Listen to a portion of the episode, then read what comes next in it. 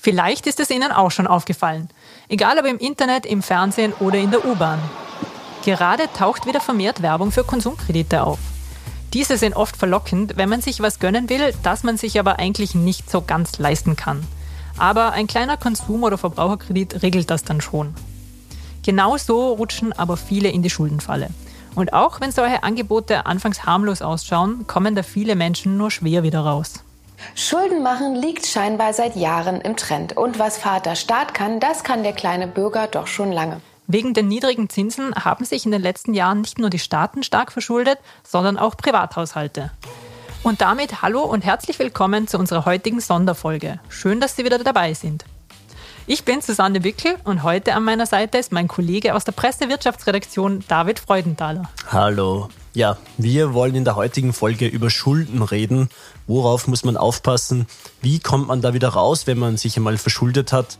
Und vor allem wollen wir uns auch anschauen, gibt es auch gute Schulden? Spoiler, ja, die gibt es natürlich. Dazu aber später mehr. Also, los geht's.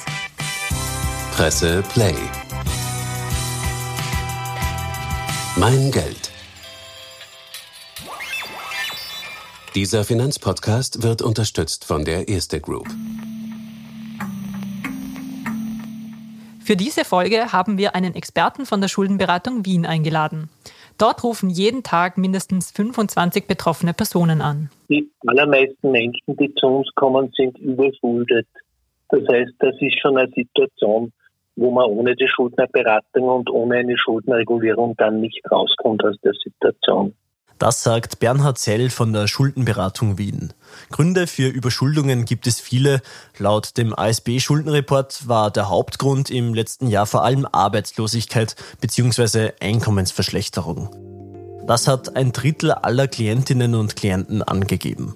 Und ja, das ist auch insofern interessant, da es aktuell viel mehr als 100.000 offene Stellen gibt. Das heißt, es müsste eigentlich niemand arbeitslos sein, der nicht will.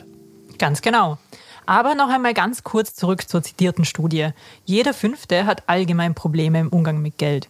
Und was auch ganz interessant ist, für jeden Sechsten ist eine gescheiterte Selbstständigkeit der Auslöser, warum man in die Schuldenfalle schlittert. Weißt du, was ich sonst noch spannend finde an dieser Befragung? Nein, aber erzähl. Fast jeder Zehnte, der bei der Schuldenberatung um Hilfe ansucht, sagt, dass er sich wegen Corona verschuldet hat. Vieles davon fällt wohl auch unter Einkommensverschlechterung, wie zum Beispiel Kurzarbeit. Und Susi, weißt du, wer die Hauptklientel bei der Schuldenberatung sind? Hm, ich würde sagen, das sind sicher jüngere Menschen. Ja, genau. Und am häufigsten sind es Menschen zwischen 31 und 40 Jahren. Die am stärksten wachsende Gruppe sind aber genau jene unter 30.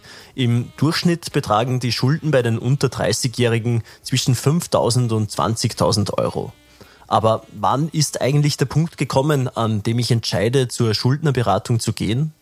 Es gibt natürlich äh, immer schon Warnzeichen sozusagen, wenn es soweit ist Insbesondere dann, wenn ich zum Beispiel bereits Probleme habe mit den aktuellen Fixkosten, dann ist es auf jeden Fall dringend an der Zeit, sich an die Schuldnerberatung sofort zu wenden. Wenn du Investmentschulden hast, machen sie dich vor allem in Zeiten Inflation durchaus reich, sofern sie entsprechend mit werthaltigen Vermögenswerten gedeckt sind. Das ist das, wo du von der Inflation profitierst. Einmal Konsumschulden, legst du die Ketten an und versklavst dich. Deswegen macht's niemals Konsumschulden. Das sagt der Wiener Finanzblogger Investmentpunk. Aber was ist ein Konsumkredit eigentlich? Ein Konsumkredit wird aufgenommen, wenn man Gegenstände des täglichen Bedarfs kaufen möchte oder sich kleinere Anschaffungen leisten will. Also zum Beispiel neue Möbel, Elektrogeräte oder einen Urlaub.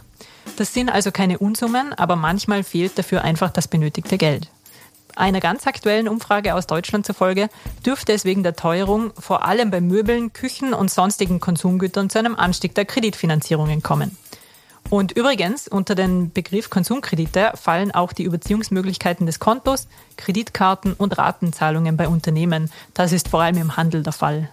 Genau. Und Konsumkredite sind üblicherweise nicht besichert. Das heißt also, dass man anders als beim Hypothekarkredit keine Sicherheiten wie eine Liegenschaft oder eine Immobilie hinterlegen muss.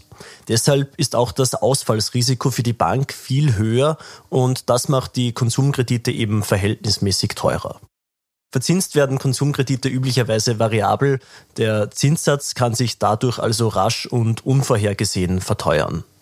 Wir haben uns das konkret bei ein paar österreichischen Banken angesehen. Da liegen die Zinsraten für Konsumkredite im Wesentlichen zwischen 6,5 und 8,5 Prozent. Aber David, erzähl mal, worauf muss man bei einem Abschluss eines Kreditvertrages unbedingt achten? Ja, bevor man einen solchen Vertrag abschließt, sollte man unbedingt den effektiven Jahreszins der einzelnen Angebote vergleichen. Bei dem sind alle Kosten nämlich dann wirklich berücksichtigt. Bei einem Kredit bezahlt man nämlich nicht nur die sogenannten Sollzinsen, sondern auch Bearbeitungsgebühren und verschiedene Provisionen. Das sieht alles zwar nur nach kleinen Beträgen aus, aber zusammengezählt kann sich das dann ordentlich summieren. Man sollte sich also ganz genau anschauen, dass man nicht einen Kredit mit einem vermeintlich günstigen Zinssatz abschließt, aber am Ende dann nicht doch hohe Nebenkosten draufzahlt. Genau. Und ganz ähnlich funktioniert das auch bei Kontoüberziehungen weil Banken bieten für Girokonten grundsätzlich Kontorahmen an. Bis zu diesem vereinbarten Betrag kann das Konto dann kurzfristig überzogen werden. Die Zinsen, die für den überzogenen Betrag aber bezahlt werden, sind vergleichsweise sehr hoch. Die Bedingungen, um die Kreditkonditionen vergleichen zu können, sind übrigens auf der Webseite jeder Bank ersichtlich. Die Konditionen müssen transparent veröffentlicht werden.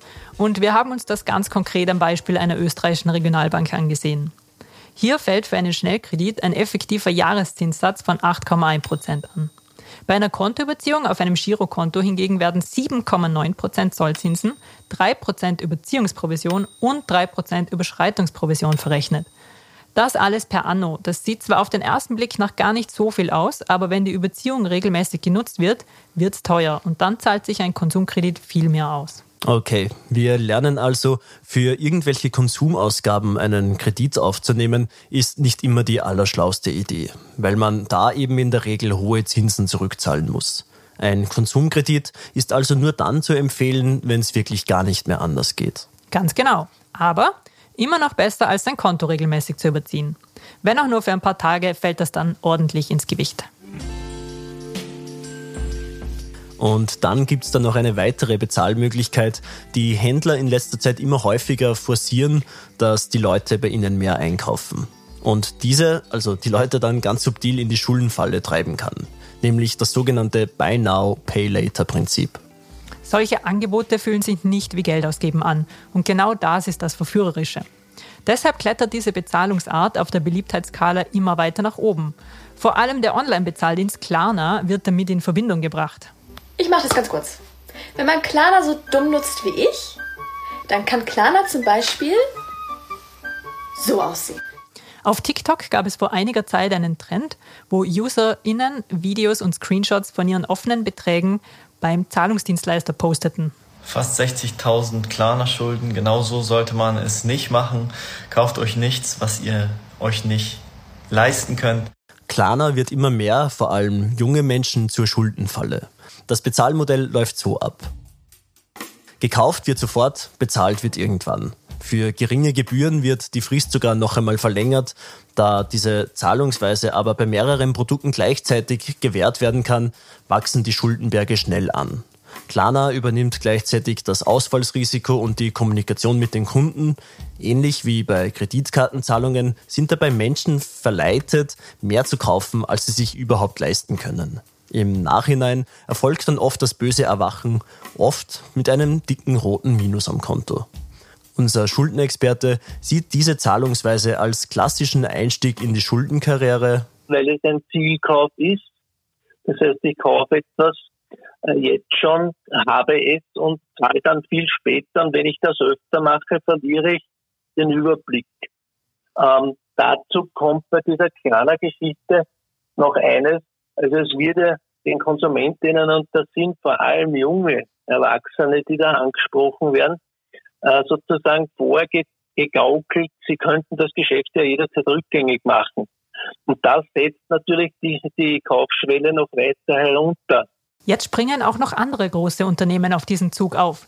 Denn gerade im Juni kündigte Apple den neuen Service Apple Pay Later an. Starten soll es hierzulande aber erst im nächsten Frühling. Und warum diese Zahlungsweise so beliebt ist, zeigt auch eine aktuelle Erhebung vom Kreditschutzverband 1870. Jeder Sechste zahlt aktuell seine Rechnung zu spät. Und derzeit kämpfen bereits vier von zehn Personen in Österreich mit steigenden Schulden aufgrund der Teuerung. Und rund ein Fünftel kann seine Kredite nicht mehr ordnungsgemäß bedienen. Und wenn es einmal so weit gekommen ist, dass wir uns verschuldet haben, wie kommen wir aus dieser Situation dann wieder raus? Naja, der erste Schritt ist der, den man eigentlich, damit es gar nicht so weit kommt, zu Hause schon machen sollte. Das wäre ein genauer Finanzcheck zu machen hinsichtlich Einnahmen, Ausgaben, Vermögenswerten, Schulden und, und festzustellen, habe ich schon gefährliche Sachen offen.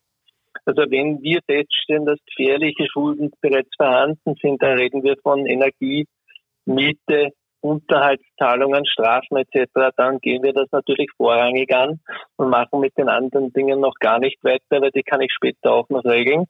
Der Schuldnerberater Bernhard Sell spricht hier also von gefährlichen Schulden. Damit meint er die Miete, Energiekosten und Strafen. Gefährlich sind sie eben deshalb, weil wenn wir unsere Miete nicht bezahlen, kann uns unser Vermieter oder unsere Vermieterin rausschmeißen. Oder wenn wir eine Strafe nicht bezahlen, kann es sein, dass wir sie im Gefängnis absitzen müssen. Grundsätzlich gilt, wenn ich bemerke, dass ich meine Zahlungsverpflichtungen nicht mehr einhalten kann, immer auf die Unternehmen oder die Kreditinstitute zugehen und offen kommunizieren, dass die finanzielle Situation aktuell vielleicht ein bisschen angespannt ist. Wenn diese wissen, dass ich mich um den offenen Betrag eh kümmere, werden sie keine Mahnungen versenden und damit spare ich mir oft hohe Mahnspesen. Außerdem kann dann eine Lösung gefunden werden, etwa mit einer Zahlungsvereinbarung mit kleineren Beträgen. Als letzten Ausweg gibt es dann noch die Privatinsolvenz. In den ersten drei Quartalen 2022 ist die Zahl der Privatinsolvenzanträge um fast 30 Prozent gestiegen. Als wäre das nicht alarmierend genug, sagen Expertinnen und Experten, dass sich die hohe Inflation, die wir gerade erleben, aber erst etwas zeitverzögert auf diese Statistik auswirkt. Dem wollen wir uns aber in einer eigenen Folge einmal etwas ausführlicher widmen. Und eines ist uns an dieser Stelle schon auch noch sehr wichtig zu betonen. Schulden sind nicht automatisch etwas Schlechtes, auch wenn einem das oft so beigebracht wird. Es gibt nämlich auch durchaus KreditnehmerInnen, die von der aktuell hohen Inflation profitieren. Das betrifft all jene, die einen Kredit aufgenommen haben, sich also bereits verschuldet haben. Der nominale Betrag des Kredits bleibt gleich, aber das Geld ist weniger wert. Und das bedeutet, dass die reale Schuldensumme sinkt. Kredite lassen sich somit also leichter zurückzahlen. Man kann sie also sozusagen weginflationieren. Jeder, der aktuell einen offenen Kredit hat, kann sich also Folgendes überlegen. Bei bestehenden Krediten könnte man vorübergehend die Rückzahlung aussetzen. Üblicherweise werden dann die Zinsen weiterbezahlt, aber der Kreditbetrag vorerst nicht getilgt. Das ist aber nur zeitlich befristet möglich und muss schriftlich vereinbart werden. Das betrifft aber eher Menschen mit bestehenden Hypothekarkrediten. Bei Konsumkrediten macht das nicht so viel Sinn. Wichtig ist also, Konsum- und Immobilienkredite nicht zu verwechseln. Das sind zwei völlig unterschiedliche Paar Schuhe. Aber auch ohne Inflation können Schulden durchaus vorteilhaft sein. Denn wer nicht zur Erbengeneration gehört und trotzdem seine eigene Immobilie besitzen möchte, wird sich diese oft nur mit Hilfe eines Kredits leisten können. Aber jetzt genug von Schulden. Wo kann man denn ansetzen, dass es gar nicht so weit kommt? Finanzbildung, da ist die Zielgruppe vor allem äh, eine Gruppe, die noch nicht überschuldet ist und wo wir das verhindern wollen. Ja, das sind eben äh, junge Erwachsene, Jugendliche. Trotz den Bemühungen halt äh, ist es so, dass 25 Prozent der Klientel bereits aus der Altersgruppe kommt und das wollen wir eben nicht, dass es weiter anwächst. Also das ist die am stärksten steigende Risikogruppe, auch aufgrund dieser Schuldenfallen, in die vor allem Jugendliche und junge Erwachsene gerne tappen. Und genau das gilt es bei der Finanzbildung, nämlich den jungen Erwachsenen diese Schuldenfallen zu präsentieren, nicht ihnen zu zeigen, welche Finanzprodukte es gibt, sondern die Gefahren dieser Finanzprodukte und sonstiger Schuldenfallen. Die Schuldnerberatung bietet in ganz Österreich Seminare an, um genau das vor allem jungen Menschen beizubringen. Und das ist durchaus sinnvoll. Laut dem ASB-Schuldenreport hängt nämlich viel von der Bildung ab. Mehr als 70 Prozent aller Klientinnen haben die Pflichtschule oder eine berufsbildende Schule abgeschlossen. Hingegen solche mit Matura und darüber, also Akademiker und Akademikerinnen, machen nur knapp 30 Prozent der Leute aus, die bei der Schuldnerberatung anklopfen. Schon diese Zahlen zeigen, dass Bildung und insbesondere Finanz- und Wirtschaftsbildung der Schlüssel ist, um nicht eine Schuldenkarriere einzuschlagen. Aber Susi, wie behält man eigentlich den Überblick über seine Finanzen? Um die eigenen Finanzen in den Griff zu bekommen, sollte man erst einmal wissen, welche Ausgaben man überhaupt hat. Dafür gibt es unterschiedliche Lösungen. Mit Bargeld kann man sich selbst zum Beispiel leichter ein Limit setzen, weil sobald das Bargeld aufgebraucht ist, ist auch das Budget erschöpft. Andererseits können beim Online-Konto die Zahlungen besser zugeordnet werden und man weiß dann genau, wofür das Geld tatsächlich verwendet wurde. Es gibt aber auch sonst noch Hilfsmittel, die das Analysieren leichter machen. Eine Variante sind Apps für das Smartphone. Üblicherweise ist eine Basisversion davon gratis und der Vorteil ist vor allem, dass das Smartphone meistens in der Tasche mit dabei ist. Und man kann also sofort jeden Rechnungsbetrag, den man ausgegeben hat, eingeben. Und das leitet auch gleich schon unsere Cash Cow ein. Und zum Schluss unsere Cash Cow der Woche. Diesmal wollen wir passend dazu eine App zum Analysieren der Geldein- und Ausgaben empfehlen. Diese App heißt Money Manager. Einnahmen und Ausgaben müssen manuell eingegeben werden. Die App kategorisiert danach die Ausgaben automatisch, zum Beispiel nach Restaurantbesuch oder Miete oder Lebensmittel.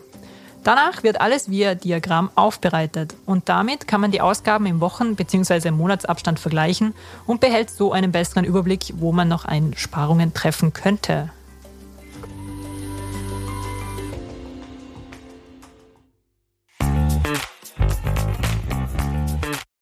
Das war unsere Sonderfolge von Mein Geld. Lieber David, schön, dass du dabei warst. Ich sag danke. Und nächsten Montag hören wir wieder eine reguläre Folge mit Anna Wallner und mir. Wir sagen Tschüss und Baba. Presse Play. Mein Geld.